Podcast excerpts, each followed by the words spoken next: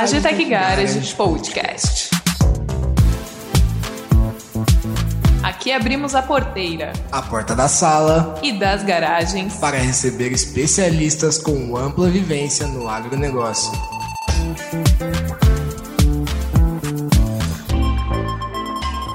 Olá, queridos ouvintes que acompanham o Agitec Garage Podcast. Aqui é Marina Salles, Head of Content do Agitec Garage News, de volta aos trabalhos no estúdio para apresentar para vocês o primeiro episódio da nossa série Mercados de Tecnologia no Agro. Essa série vai se debruçar sobre as várias oportunidades que estão surgindo no agronegócio, seja para as food techs e empresas do setor alimentício, as startups com viés de sustentabilidade gigantes de insumos, agtechs da pecuária, laticínios e frigoríficos, agfintechs, insurtechs, bancos e muito mais. Mas antes de olhar para cada um desses mercados recheados de novas tecnologias, vamos parar e bater um papo sobre o norte para o avanço tecnológico no agro daqui para frente. Afinal, quais as prioridades para enfrentar o momento que estamos vivendo? Para esse papo cabeça, eu convidei referências no assunto da Embrapa Agricultura Digital até há pouco tempo, temos aqui o pesquisador em mudanças climáticas Eduardo Assad. Do Grupo de Trabalho da Pecuária Sustentável, o GTPS, trazemos a gerente executiva Luísa Bruscato. E tenho a honra de chamar também um representante da Organização das Nações Unidas para Agricultura e Alimentação, a FAO, João Intini. Vamos às apresentações. Começando pelo pesquisador Assad. Quem é o senhor no agro? Uh, Bom dia. É, eu queria primeiro agradecer o convite, muito bom estar aqui para a gente trocar ideia e conversar. Bom, eu trabalho com o tema mudanças climáticas há mais de 30 anos, na Embrapa especificamente, foram 34 anos mexendo com clima, agricultura e risco climático. É, atualmente, eu bom, me aposentei da Embrapa tem duas semanas e estou respondendo uh, junto ao CEPAG, Centro de Pesquisas Meteorológicas na Agricultura da Unicamp, e estou e estou também trabalhando com a, a, a Fundação Getúlio Vargas é, no, no, Observatório da Bioeconomia. Então, o meu novo boné é esse aí, a partir desses, dessas duas últimas semanas. Luísa, por favor. Ah, bom dia, Marina, bom dia, professora Sade e senhor João. É um prazer estar aqui com, falando com vocês. É, eu sou engenheira ambiental pela Universidade Federal do ABC, Estou há 10 anos trabalhando aí com sustentabilidade no agronegócio, nos últimos cinco anos mais dedicada à pecuária, e também atualmente sou professora em uma disciplina de sustentabilidade no MBA de gestão do agronegócio no IPOG. É, estou há dois anos ah, trabalhando no GTPS como gerente executiva da Mesa Brasileira de Pecuária Sustentável e no desafio aí de reunir os seis elos da cadeia para discutir os avanços da pecuária sustentável. Intine, por favor.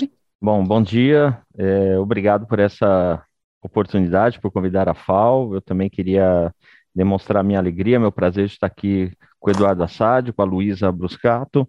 Eu sou engenheiro agrônomo e me formei na, na Exalc, na Escola Superior de Agricultura Luiz de Queiroz, em Piracicaba, em 98.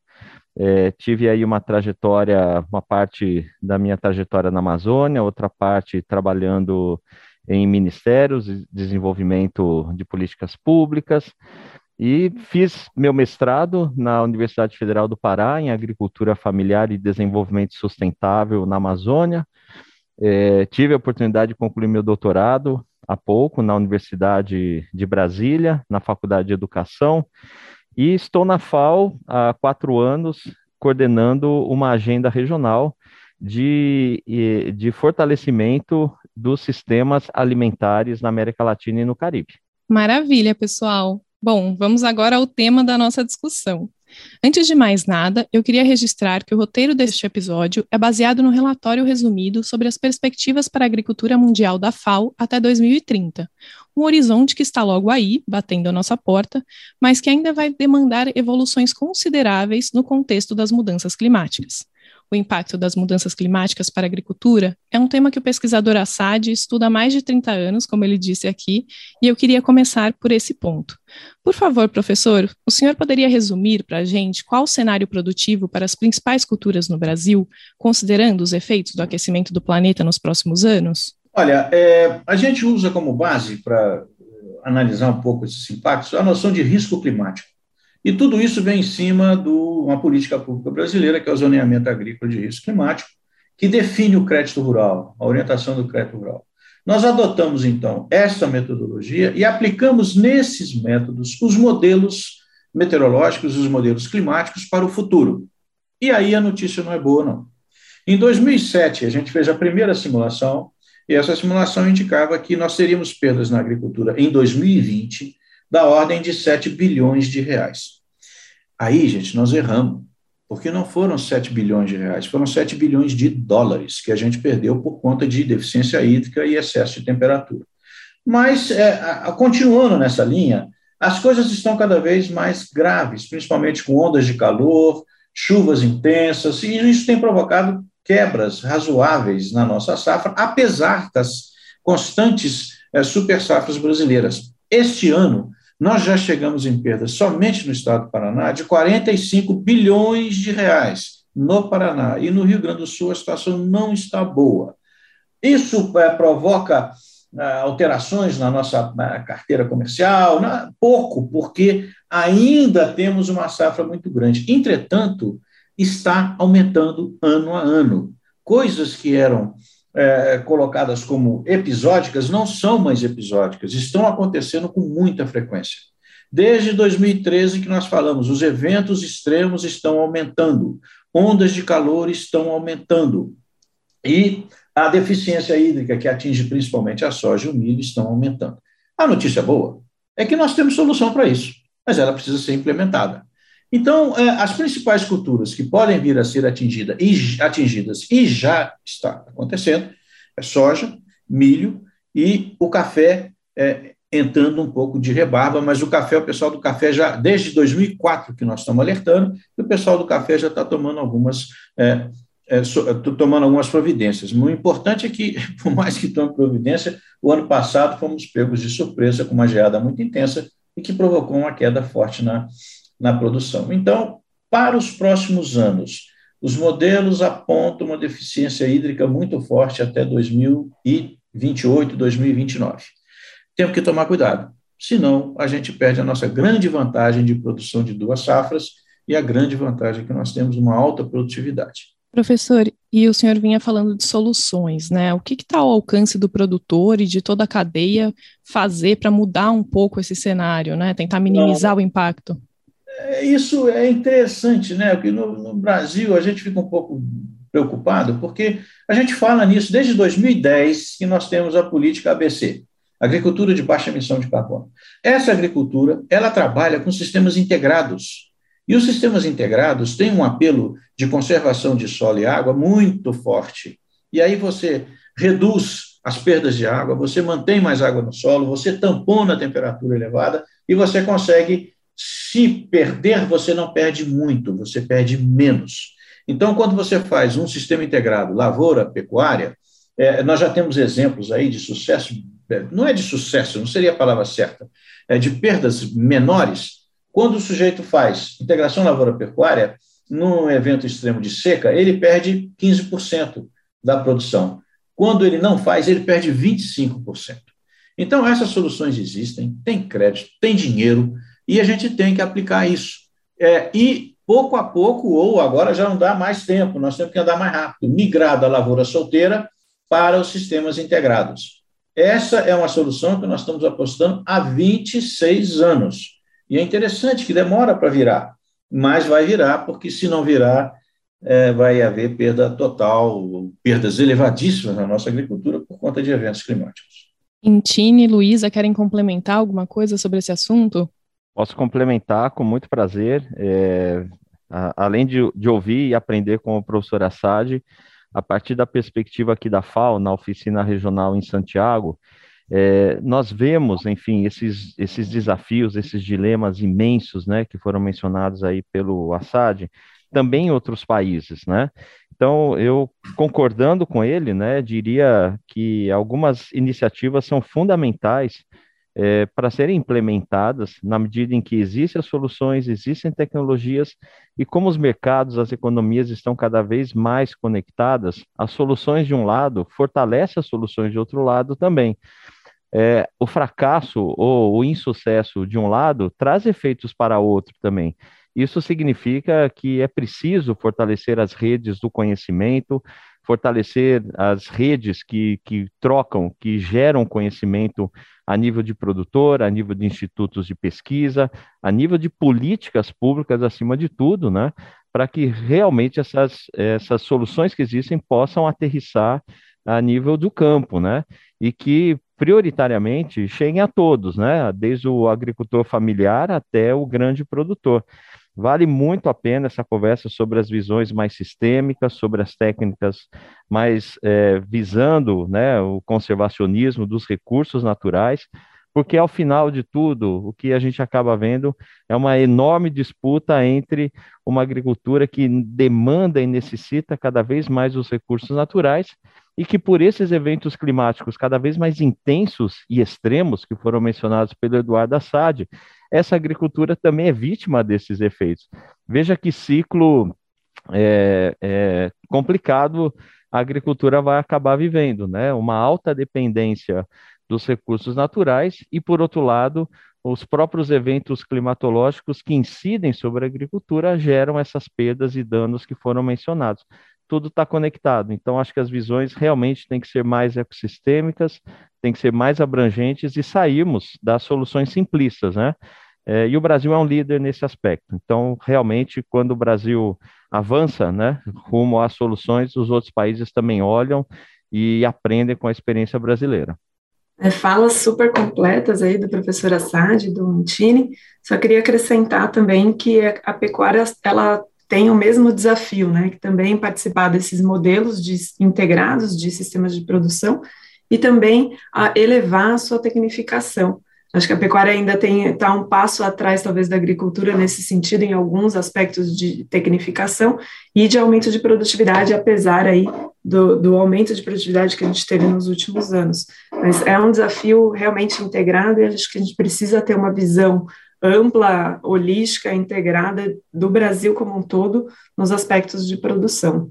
É, é, eu queria só fazer uma, uma, uma colocação aqui é, discordando no bom sentido da Luísa, porque eu, eu, não consigo entender hoje por que, que, a pecuária estaria atrás, porque nós esperávamos que a pecuária estivesse atrás em 2010, mas a pecuária e o sistema e os grupos de produção florestal estão na frente da produção de grãos, em termos de discussão de sustentabilidade, recuperação de pastagem, entendimento dessa sustentabilidade e principalmente buscando soluções. É. Então, eu não colocaria desse jeito, sabe, Luísa? Eu acho que a pecuária está na frente, sim. Quem está atrasado são os produtores de grãos que não estão adotando essas práticas sustentáveis que a pecuária já vem adotando.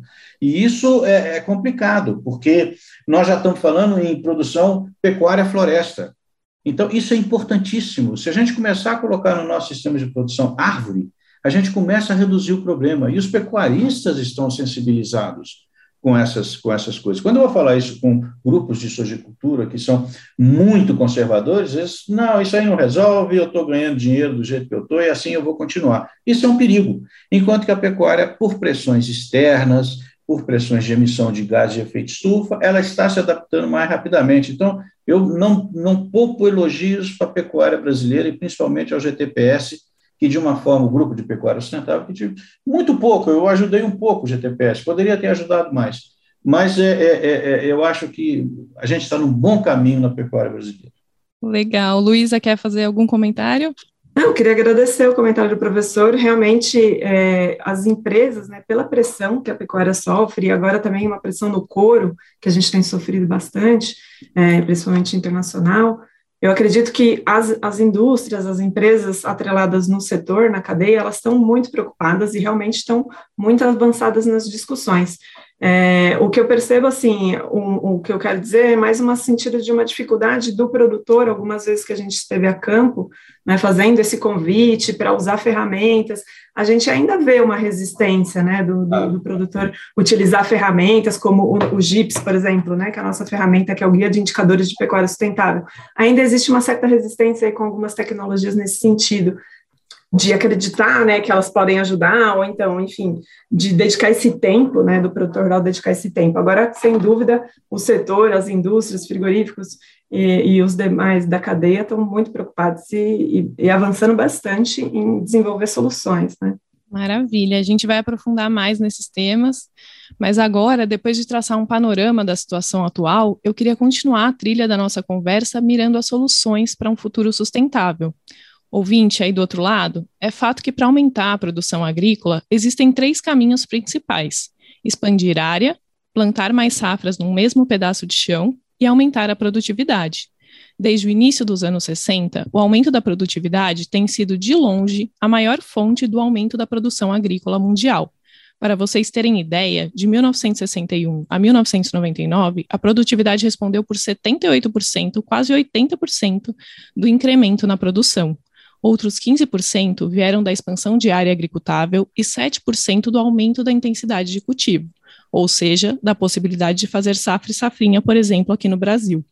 A produção de arroz, milho e trigo em países como o nosso também aumentou na casa de 100 a 200% do final dos anos 60 para cá, segundo a FAO, na esteira da Revolução Verde, que é marcada pelo melhoramento genético das plantas, mas também pelo aumento do uso de insumos, como fertilizantes, defensivos e água na irrigação.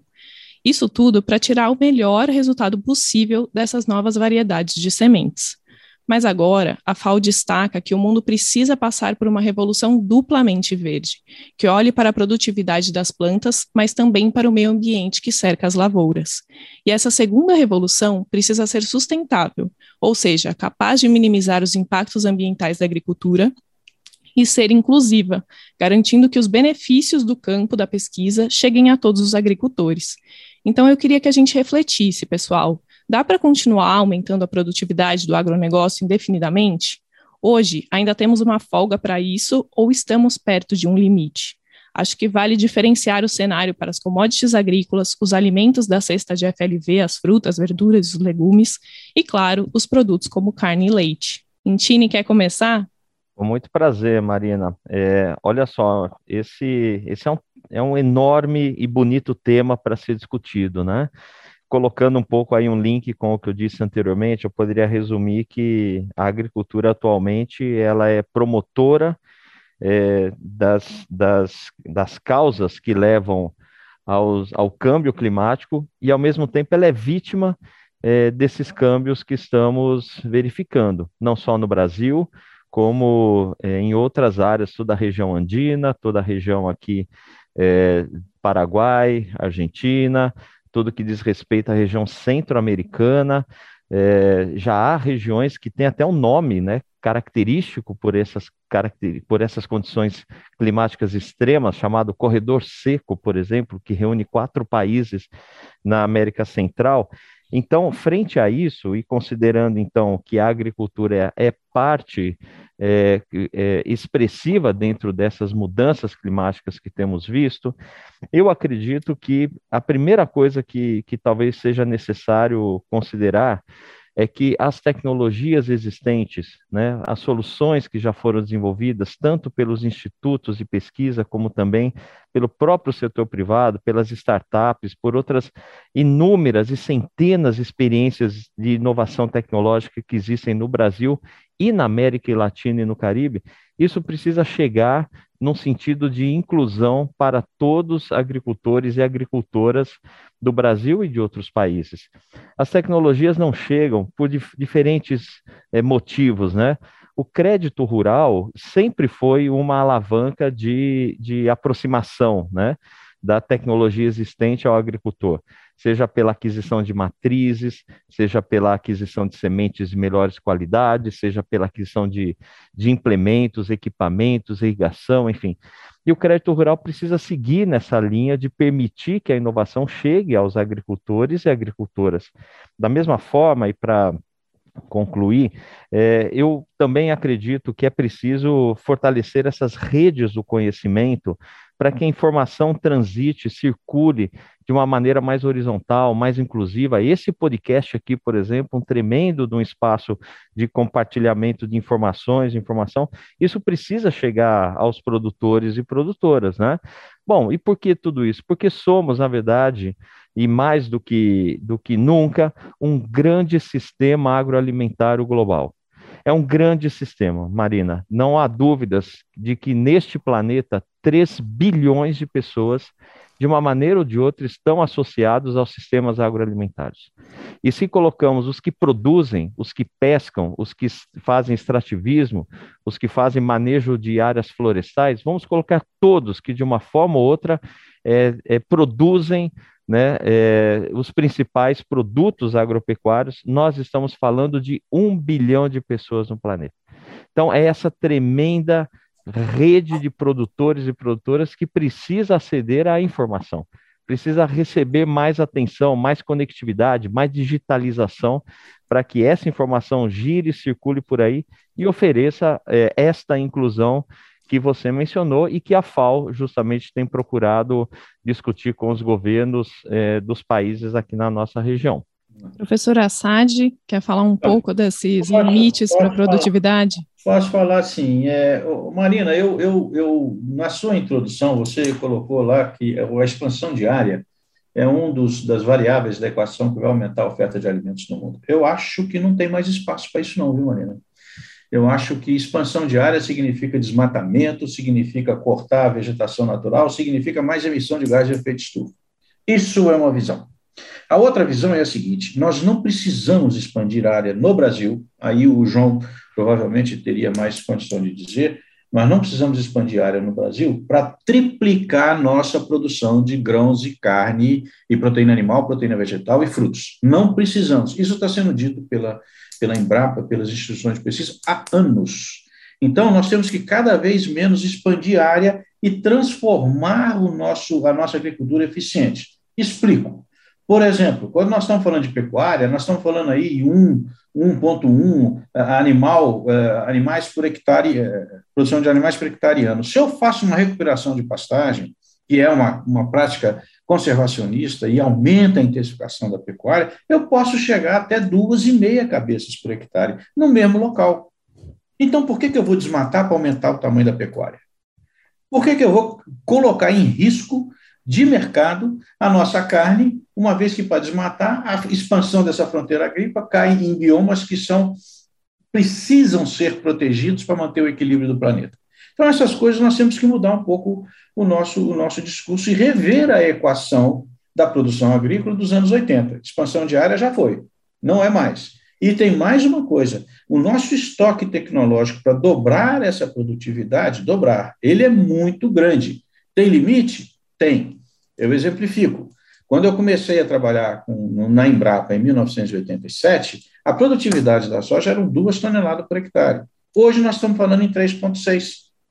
Isso é enorme. E podemos chegar, já temos indicadores de 4.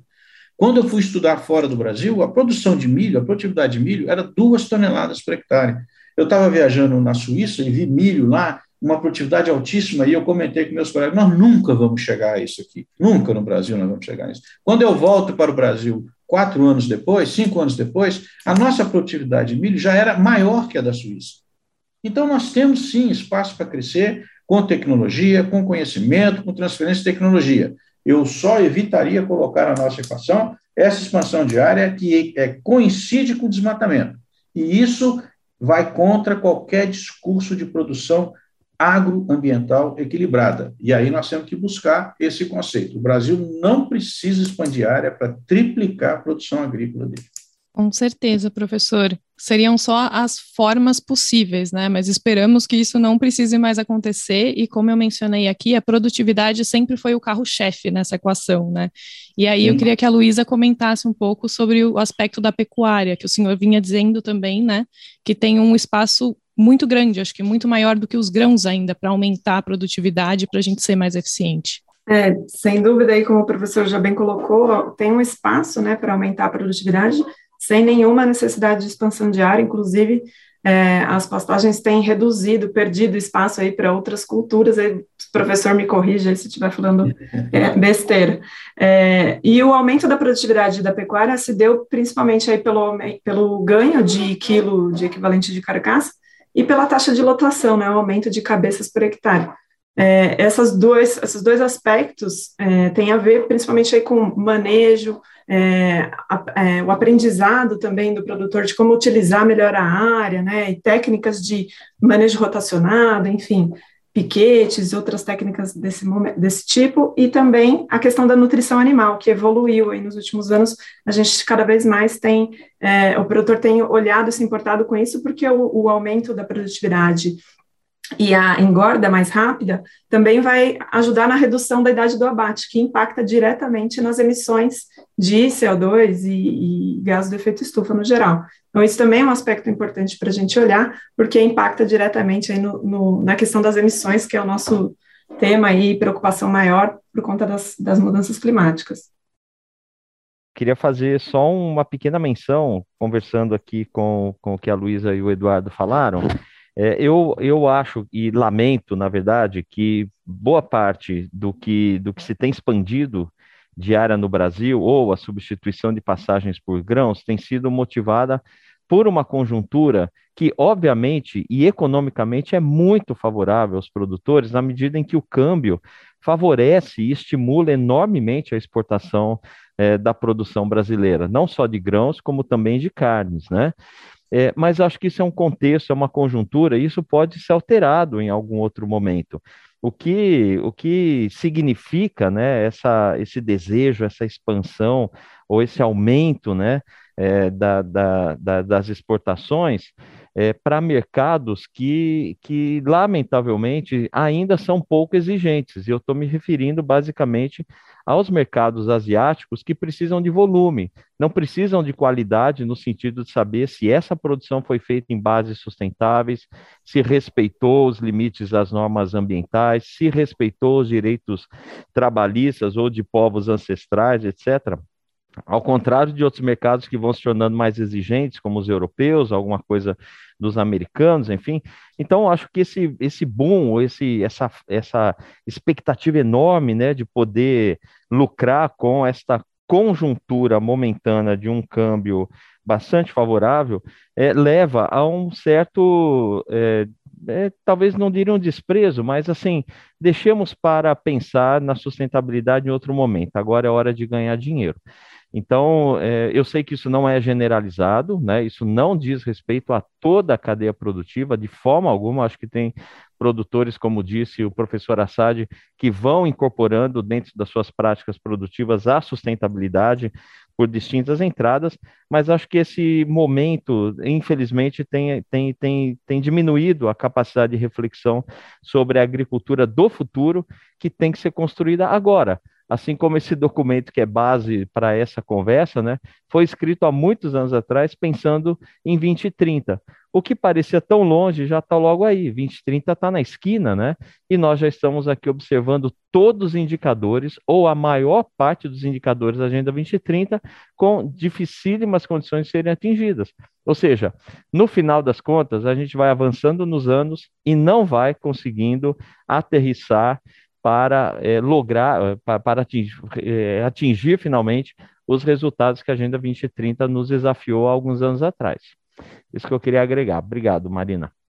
Tini, mas você não acha que essa, esse maior ingresso de capital poderia ser um aliado também para o produtor aderir a essas práticas mais sustentáveis, né? A gente vê o produtor cada vez mais capitalizado. De repente, isso poderia ajudar na equação e não atrapalhar. Por que, que não ajuda? Não, bom, primeiro, assim, eu não, não generalizo, como eu disse, né? Não uhum. disse que são, que são todos. O que eu acho é que existe uma, uma, uma conjuntura que tem facilitado essa capitalização de uma forma que talvez a gente não tenha visto há muitos anos atrás, e que isso, esse lucro, essa rentabilidade, né, ela é, é, estimulante no sentido de que não podemos perder essa oportunidade, diria assim, uhum. né? É, e aqueles que incorporam né, dentro do seu sistema produtivo a inovação, a tecnologia, serão aqueles que é, terão a resiliência suficiente para permanecer no sistema produtivo por muito mais tempo. E os que não incorporarem a inovação, a tecnologia, a sustentabilidade serão aqueles que vão depender, e como sempre, da ajuda do governo. Né, renegociando suas dívidas, pedindo é, seguros agrícolas que, que cubram suas perdas, ou vão bater a porta da Embrapa, ou vão bater a porta das, das universidades buscando soluções.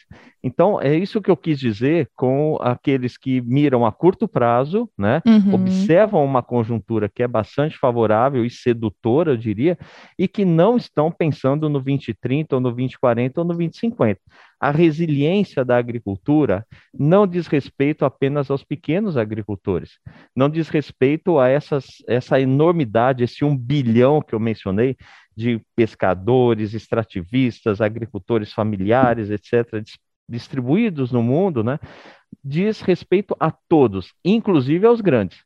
E a resiliência é um grande tema, é uma necessidade de discutir, porque diz respeito à própria é, possibilidade da produção de alimentos no mundo seguir alimentando a população em crescimento.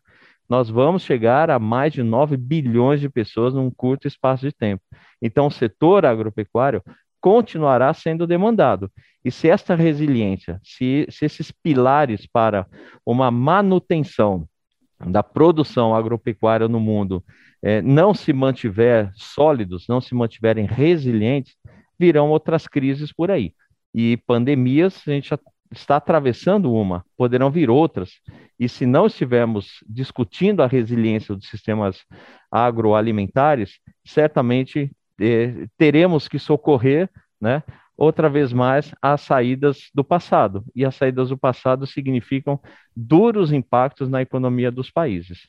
Com certeza, com certeza. Acho que duas é, reflexões para a gente ficar na cabeça é essa questão do longo prazo, né? Não dá mais para pensar a curto prazo, e enfim, as mudanças já estão batendo na nossa porta, como eu disse. E a questão da democratização, né? Para quem, enfim, não despertar para essas necessidades, essa, essas pessoas vão acabar ficando para trás. E aí eu queria discutir com vocês agora quais tendências devem ajudar a suportar a manutenção da segurança alimentar à medida que a população continua crescendo. O mercado de carbono, a otimização do uso de insumos, a agricultura de precisão, quem sabe até a comida em cápsulas, são algumas das respostas para o futuro? É uma questão interessante, né? A gente colocar isso. Agora, eu acho que nós temos que começar a respeitar mais o ambiente, porque quando a gente fala em agricultura sustentável, a gente pensa em, em agricultura durável. Então, nós temos que manter essa coisa durável. E como disse o João, é, quando você está baseando a sua produção agrícola em cima de commodity, em cima de, dessa conjuntura, isso é muito frágil, isso é muito vulnerável. Então, isso não vai responder pela manutenção da segurança alimentar no futuro.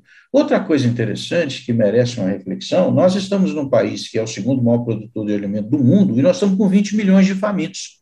Como é que a gente pode dizer que o Brasil vai ser o guardião da segurança alimentar do mundo com 20 milhões de famintos? Alguma coisa está errada nessa equação nossa aí que precisa ser consertada. Por isso que a tecnologia é importante. Agora, é, mudança de insumos é super importante, nós temos condição de buscar isso, por quê? Porque isso vai reduzir a nossa dependência de insumos externos, principalmente fertilizantes, e que podem garantir a nossa produção.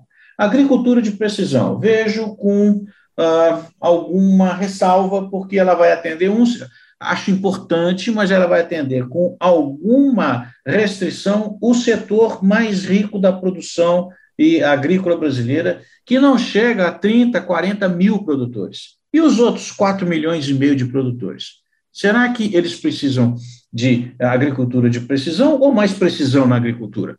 Eles estão usando, estão fazendo análise de solo, estão utilizando os dados climáticos, estão recebendo as informações climáticas ou informações técnicas que têm aí em tonelada nos seus aparelhos, nos seus telefones? Esse seria um caminho super importante de transferir a informação, transferir a tecnologia. Essa é uma grande tendência eu vejo como uma grande tendência, desde que haja conectividade.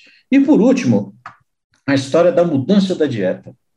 É, de novo, volto à mesma questão inicial. Nós vamos ter que discutir, já estamos discutindo, a história de substituir proteína animal por proteína vegetal. Para mim, é, é uma discussão, no momento, tipicamente urbana. Ela não diz respeito às populações mais pobres, que estão preocupadas em comer e não comer proteína animal proteína vegetal. Essa é a primeira coisa. Segundo, tem que respeitar a cultura regional, as culturas regionais. Eu acho muito difícil você chegar numa Argentina, no Paraguai, no Uruguai e falar assim: não, agora a gente vai comer a carne de alface ou a carne de proteína vegetal. Eu acho muito difícil. Na Holanda passa. Na Holanda passa. Agora, é, é, é, nesses países, no interior do Brasil, no sul do Brasil, acho muito difícil. Vai ser uma discussão que merece uma discussão maior e vai também atender um determinado nicho da população. Não vejo, como alguns grupos querem colocar, como substituição completa da nossa dieta hoje por uma nova dieta é, vegetal, uma nova dieta com novas, novas é, condições de produção. Isso vai exigir muita discussão, muita discussão e atendimento e distribuição de alimento. Porque enquanto a gente tiver gente no mundo passando fome, é meio hipócrita discutir mudança de dieta é, é, nas populações. Ah, eu queria concordar fortemente aí com essa fala, essa última parte, principalmente do, do professor Assad, que de fato, primeiro, acho que existe um espaço né, para esse crescimento de proteínas vegetais e tudo mais, mas que é muito de nicho, né? E também não vejo isso nem a curto nem a médio prazo é, como uma ameaça, como dizem algumas pessoas, à carne brasileira ou, enfim, a qualquer outra carne. É, além do mais, tem todos os subprodutos da pecuária, né, que a gente não pode esquecer, que são extremamente importantes aí, que estão produzindo ração animal, ração dos pets, né? Então, na pandemia, até um fato interessante de comentar é que teve um crescimento, eu não sei dizer o percentual, mas teve um crescimento muito alto de pessoas que adotaram animais de estimação, por exemplo. A gente também precisa alimentar esses animais, isso vem também dos subprodutos da, da carne, da pecuária. Então, acho que tem muito espaço ainda para pecuária e concordo muito forte aí com, com essa fala do professor, que de fato é uma hipocrisia mesmo escolher dieta no momento que a gente tem é, milhões de pessoas passando fome no mundo. Bom, Marina, rapidamente, olha só, essa é uma, uma praia, digamos, que, que a gente está bastante conectado aqui pela FAO. É, vou dar aqui alguns, vamos dizer, seguindo a linha das provocações aí. É, como podemos né, afirmar que, o, que tem um sistema alimentário no Brasil e em outros países exportadores aqui da nossa região, né, que são eficientes, que funcionam, que são exportadores, que são líderes no mundo, se 12% do que se produz se perde. E eu não estou falando de colocar as cifras de perdas no consumo. Eu estou falando do que sai da lavoura até os centros de distribuição. 12% se perde. O segundo ponto diz respeito justamente ao que mencionou o Assad. As populações com fome com, ou com baixos níveis de nutrição estão aos mesmos níveis hoje do que há 20 anos atrás. A pandemia, que a gente ainda não falou dela aqui, a pandemia incidiu sobre aspectos sociais e econômicos, levando a 20 anos atrás os indicadores de fome, de segurança alimentar e nutricional e de pobreza na América Latina e no Caribe. Então, nós não estamos falando de uma conjuntura simples, porque nós voltamos ao passado. E um outro fator que acho que é bastante importante sobre as dietas é impressionante considerar que essa região, principalmente o Cone Sul, né, como uma região exportadora é, neta, exportadora tradicional de alimentos, não consegue alimentar sua própria população. E o pior, a dieta saudável, aquela que a FAO considera que ela é nutritiva, caloricamente adequada e com a frequência é, de, de consumo necessária, é a dieta mais cara do planeta. Né? Aqui, para comer saudavelmente, se gastará mais dinheiro que em qualquer outra parte do planeta. Então, estes contrassensos precisam estar no centro da discussão do setor agropecuário brasileiro. Eu termino aqui dizendo a vocês que a FAO não tem ainda estudos mais profundos sobre o tema das carnes produzidas em laboratório, essas carnes vegetais. Mas eu lhes dou aqui um indicador, ou um indicativo, perdão, puro visual da minha parte. Os mercados maiores aqui, os supermercados chilenos, já destinam uma área igual entre alimentos orgânicos, veganos, de, de laboratório, carnes vegetais, né? No mesmo tamanho dentro dos supermercados do que os espaços reservados para a carne é, animal. Então, atenção, isto se é um nicho ou se é uma tendência, nós da FAO ainda não sabemos, mas eu digo a vocês que os espaços dentro dos supermercados aqui, ao menos, já são iguais. Então, muita atenção ao mercado de consumo futuro, muita atenção a uma geração é, que vem buscando incidir sobre o seu modo de consumo relacionado ao tema do meio ambiente e da agricultura, e aí sim colocando a agricultura como um vilão da história, que é algo que todos nós estamos trabalhando para que não ocorra. Então, muita atenção com essas tendências de consumo para o futuro. É, só um adendozinho, é, João, eu concordo com você em quase tudo, só tem uma questão. No Brasil, o mercado, você deve ter acompanhado aqui, as gôndolas de agricultura orgânica, agroecológica, alimentos limpos, livres de pesticida, cresceu muito. Muito. Os supermercados também têm dado um espaço muito grande para isso. O que a gente não tem visto, ainda nessa escala que aparece na mídia, é a substituição da proteína animal pela proteína vegetal. Tá? A gente não tem visto isso nessa escala. Mas, é, obviamente, está todo mundo falando, está dizendo isso e aquilo. E, por outro lado, tem um outro componente muito forte, que é a história da fome. E eu lembro é, muito claramente, nos Estados Unidos, em alguns anos anteriores, ele participou muito da discussão de segurança alimentar e nutricional. E eu acho que, no momento, nós vamos ter que empurrar esse nutricional um pouquinho para o lado, porque o pessoal está precisando é comer. Então, a segurança é alimentar. Conseguindo fazer isso, atingindo um nível de alimentação suficiente, vamos evoluir para nutricional para ver qual é o caminho que nós vamos seguir. Se vai ser vegetal, proteína vegetal, proteína animal ou qualquer outro tipo de solução. Mas no momento que nós estamos vivendo, na América do Sul, na África e parte dos países da Ásia, é realmente um aumento ou a mesma manutenção do índice de fome no mundo que existia 20 anos atrás. Então, eu acho que o discurso nutricional não que não seja relevante, mas ele passa por um segundo nível abaixo da segurança alimentar.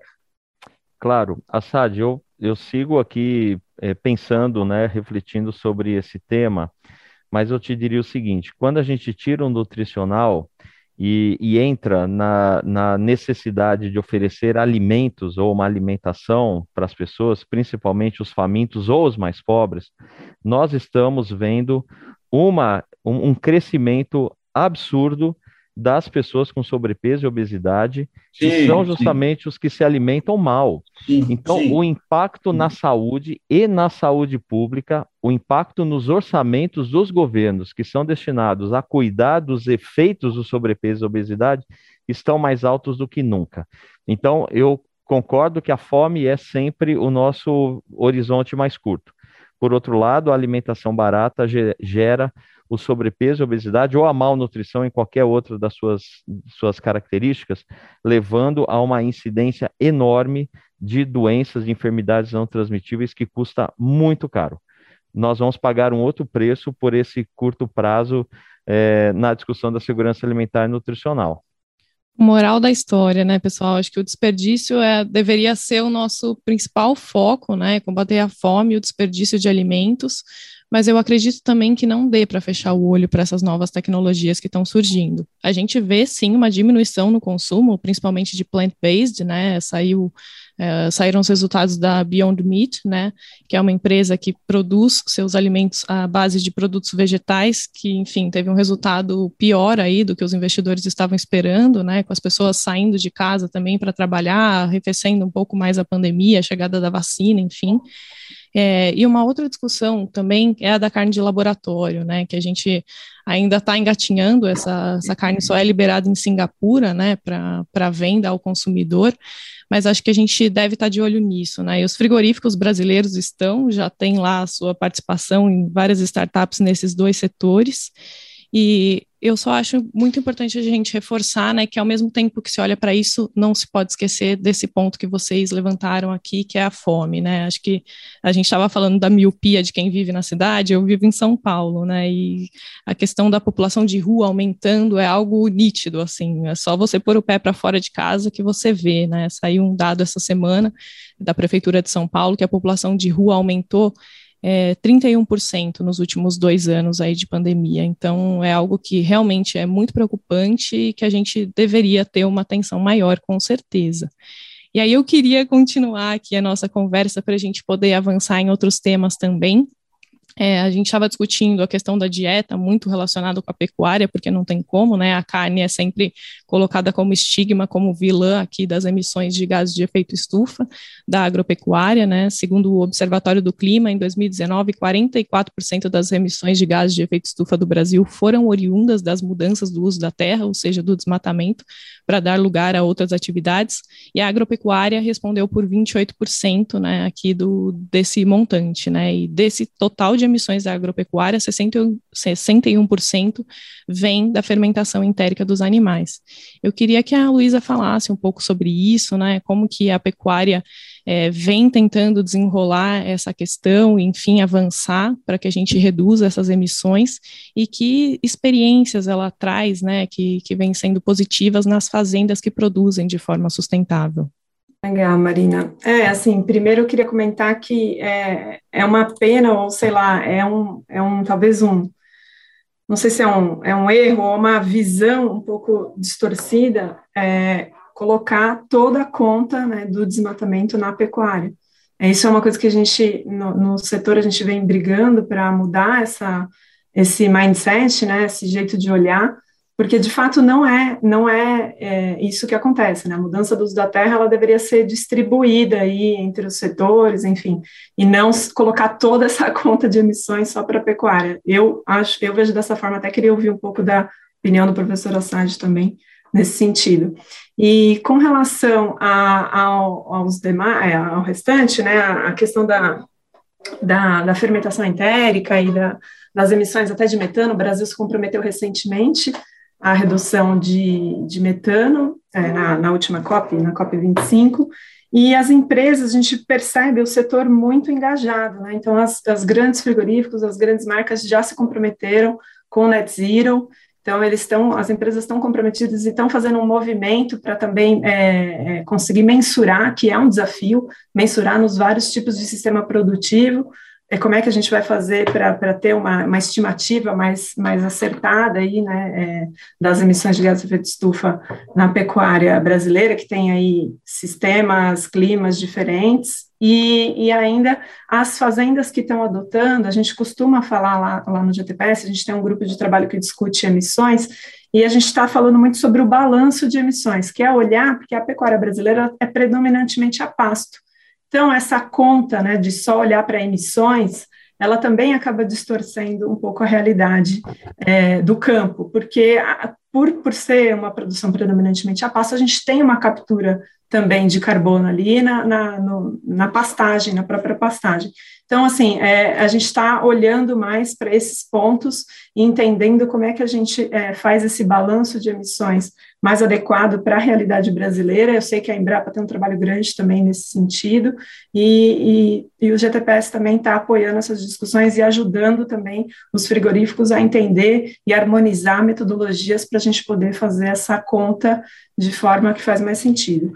Com relação às fazendas que vêm produzindo de forma mais sustentável, é, muitas delas, inclusive, têm um balanço é, negativo, né, que é, é, captura mais do que emite. Assim, a gente já vê isso é, em algumas é a realidade de, de várias fazendas.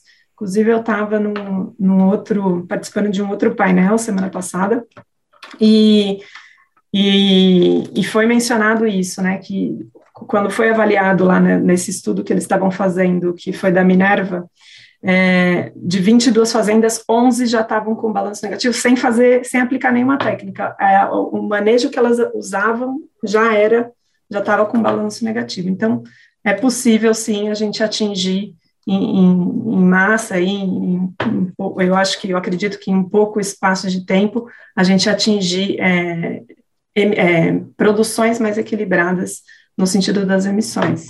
Vamos lá. A primeira coisa é o seguinte: é a questão de ajuste dos números. Os números que eu vou utilizar aqui são um pouquinho diferentes do que a, a, a Luísa usou, porque eu estou me referindo ao Inventário Nacional de Gás de Efeito Estufa, que foi lançado no dia 20, no dia 30 de dezembro de 2020.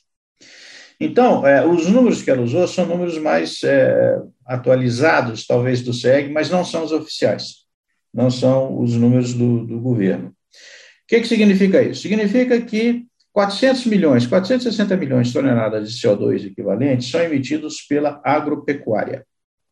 Desses 460 milhões, 52% vem da, da, especificamente da pecuária. E aí a pecuária envolve tudo: porco, galinha, boi, leite, entra tudo.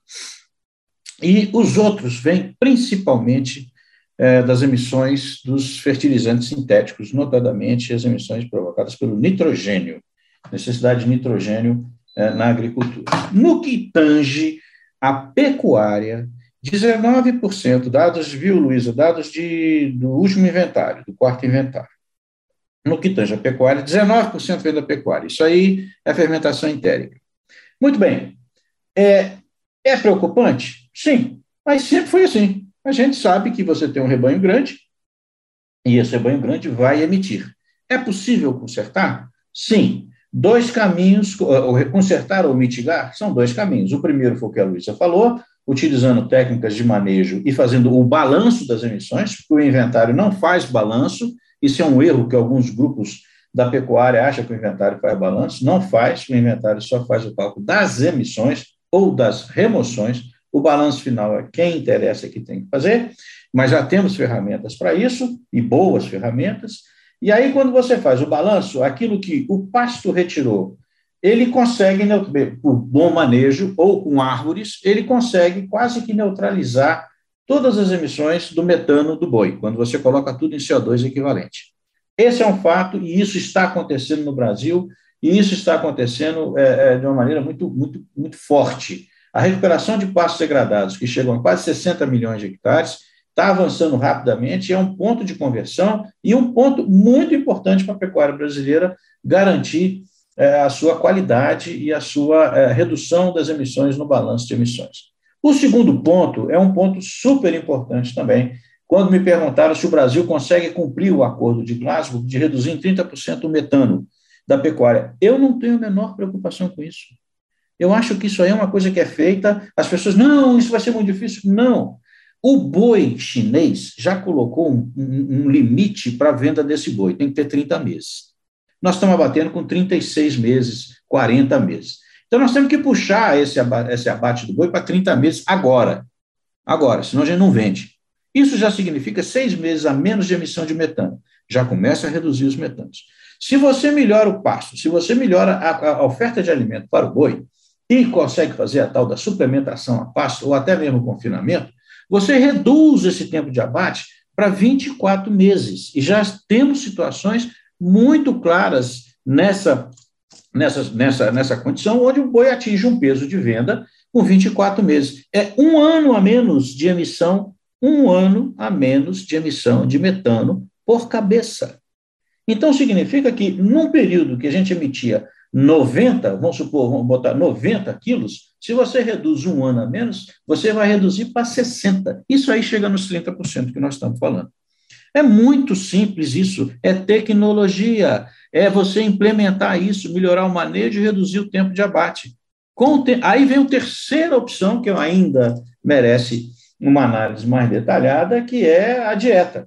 Já tem aí soluções que reduzem a dieta. Eu acho que isso ainda está um pouco caro para ser adotado para todo mundo, mas a redução do tempo de abate e a melhoria genética do nosso rebanho vão garantir, no horizonte de 30 anos, essa redução e o cumprimento é, é, da redução de metano da pecuária brasileira. Isso realmente não me assusta. Não é isso que vai atrapalhar a pecuária brasileira.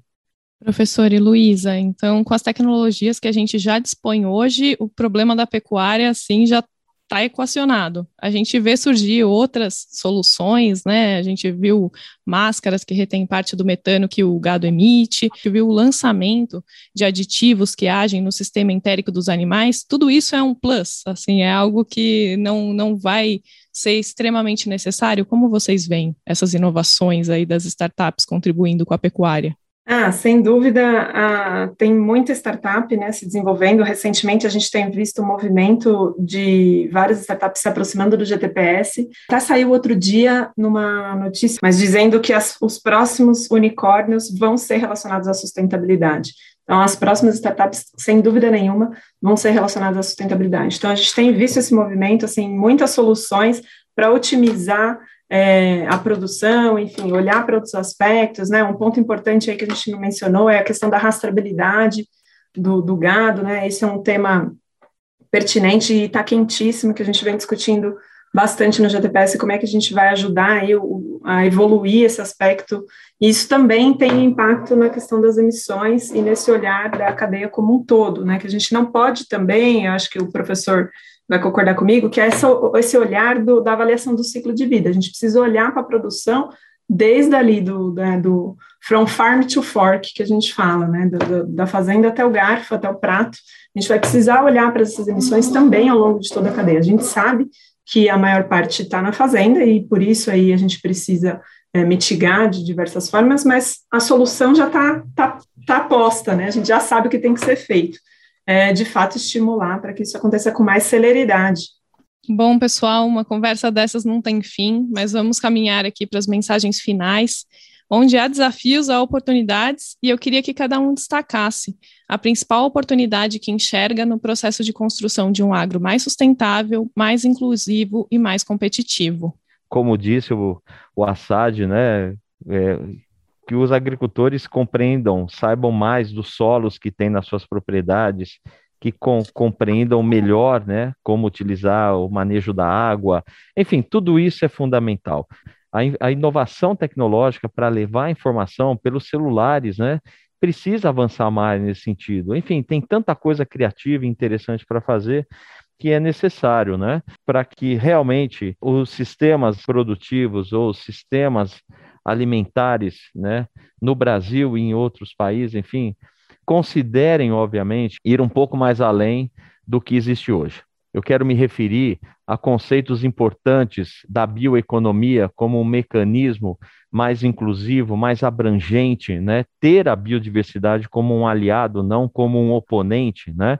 Considerar também a necessidade de economias mais circulares e menos lineares, no sentido de que a circularidade permite trabalhar tudo que diz respeito aos, aos resíduos sólidos, aos resíduos orgânicos, tudo isso que se perde nas cadeias produtivas, que são milhões de toneladas de alimentos e de resíduos que contribuem enormemente para as emissões dos gases. Né? Se a, as emissões de gases é, relacionadas às perdas de alimentos fosse um país, seria o terceiro país emissor no mundo. Então, veja o impacto da ineficiência das cadeias alimentares quando a gente coloca pela perspectiva das perdas e desperdícios de alimentos, as emissões de gases decorrentes dessa, dessas perdas.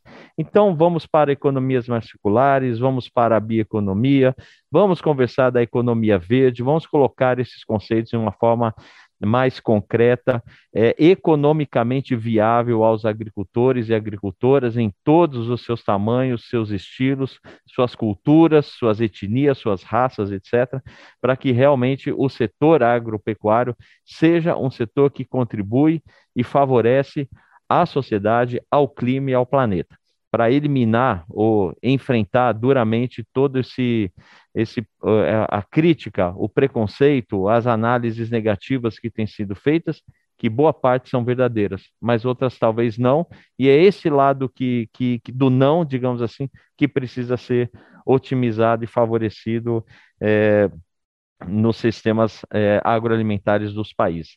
Então, eu queria agradecer, me despedir, né? Muito que falar sobre isso, e queria dizer do meu prazer, do meu orgulho, da minha honra de estar aqui com o Eduardo Assad, com a Luísa Bruscato, participando dessa conversa com você. Eu posso falar, é, a gente tem falado disso há vários anos. Nós não podemos. Não existe, gente. Vamos fazer uma análise rápida em cima de um, uma tabela do Ministério da Agricultura. Você tem lá 25 a 30 mil agricultores brasileiros que respondem por 50% do valor bruto de produção da agricultura brasileira. 25 mil. Os outros 5 milhões estão do outro lado. Isso não é sustentável. Quem fala que isso é sustentável está enrolando. Isso não é sustentável, a sustentabilidade tem quatro pernas: territorial, econômica, ambiental e social. Essa que está se discutindo hoje, ela é só econômica. Tá, quem está ganhando dinheiro continua ganhando muito dinheiro. Quem não está ganhando dinheiro continua não ganhando muito dinheiro. Então, isso não dá sustentabilidade, como o João Itini falou, Itini falou, isso é conjuntural, isso é frágil, isso é vulnerável. Nós temos que buscar dar durabilidade a isso. Qual é qual é o futuro que eu vejo nisso? O futuro que eu vejo é realmente a massificação das informações, a transferência dessas tecnologias, o uso da tecnologia correta, que chegue nesse, nessa massa enorme de agricultores brasileiros e que não está chegando devidamente. Essa é a primeira coisa. Segunda coisa, a redução da dependência dos insumos externos, partir para, partir para esse controle e, e uso desses uh, controles de pragas e doenças de maneira mais equilibrada, e, finalmente, torcer para que a, o perfil, o retrato da nossa agricultura e agropecuária seja um retrato de sistemas integrados, e que nesses sistemas integrados a gente inclua árvore. Se nós não incluímos árvore nesses sistemas, nós não seremos equilibrados. E o Brasil, infelizmente, é um dos únicos países do mundo que a árvore deitada vale mais que a árvore em pé. Então, nós temos que usar esse ganho da árvore, em termos de remoção de gás de efeito estufa e equilíbrio na pecuária, para traçarmos um, uma linha, uma direção da nossa pecuária que seja realmente sustentável. É isso, e agradeço a vocês a oportunidade. Muito bom estar aqui discutindo com vocês.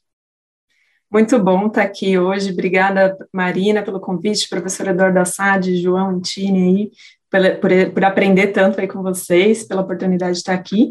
E, é, na minha visão, também complementando, o que eu acho que são os desafios principais, tem a ver bastante com transparência e integração de dados, né? Então, é uma questão de governança dos órgãos estaduais, municipais, federais, para integrar os dados da, da produção, né? Como é que a gente traz mais transparência para a informação? Acho que isso é fundamental, e aí, fazendo de novo o gancho, as AGTECs e as fintechs têm muito papel nesse aspecto, né? De, de, de big data, de olhar para essa questão dos dados, como é que a gente vai agir com inteligência e transparência, e olhar também para a questão da aptidão das áreas, da, do que vem sendo feito, da melhoria dos sistemas de produção. Sem dúvida, esse aspecto precisa acontecer, né?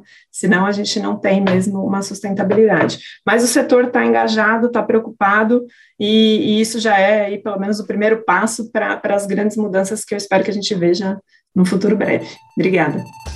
Bom, muito, muito obrigada pela participação de todos. Espero revê-los em breve. E, caros ouvintes, encontro vocês no próximo Agitec Garage Podcast.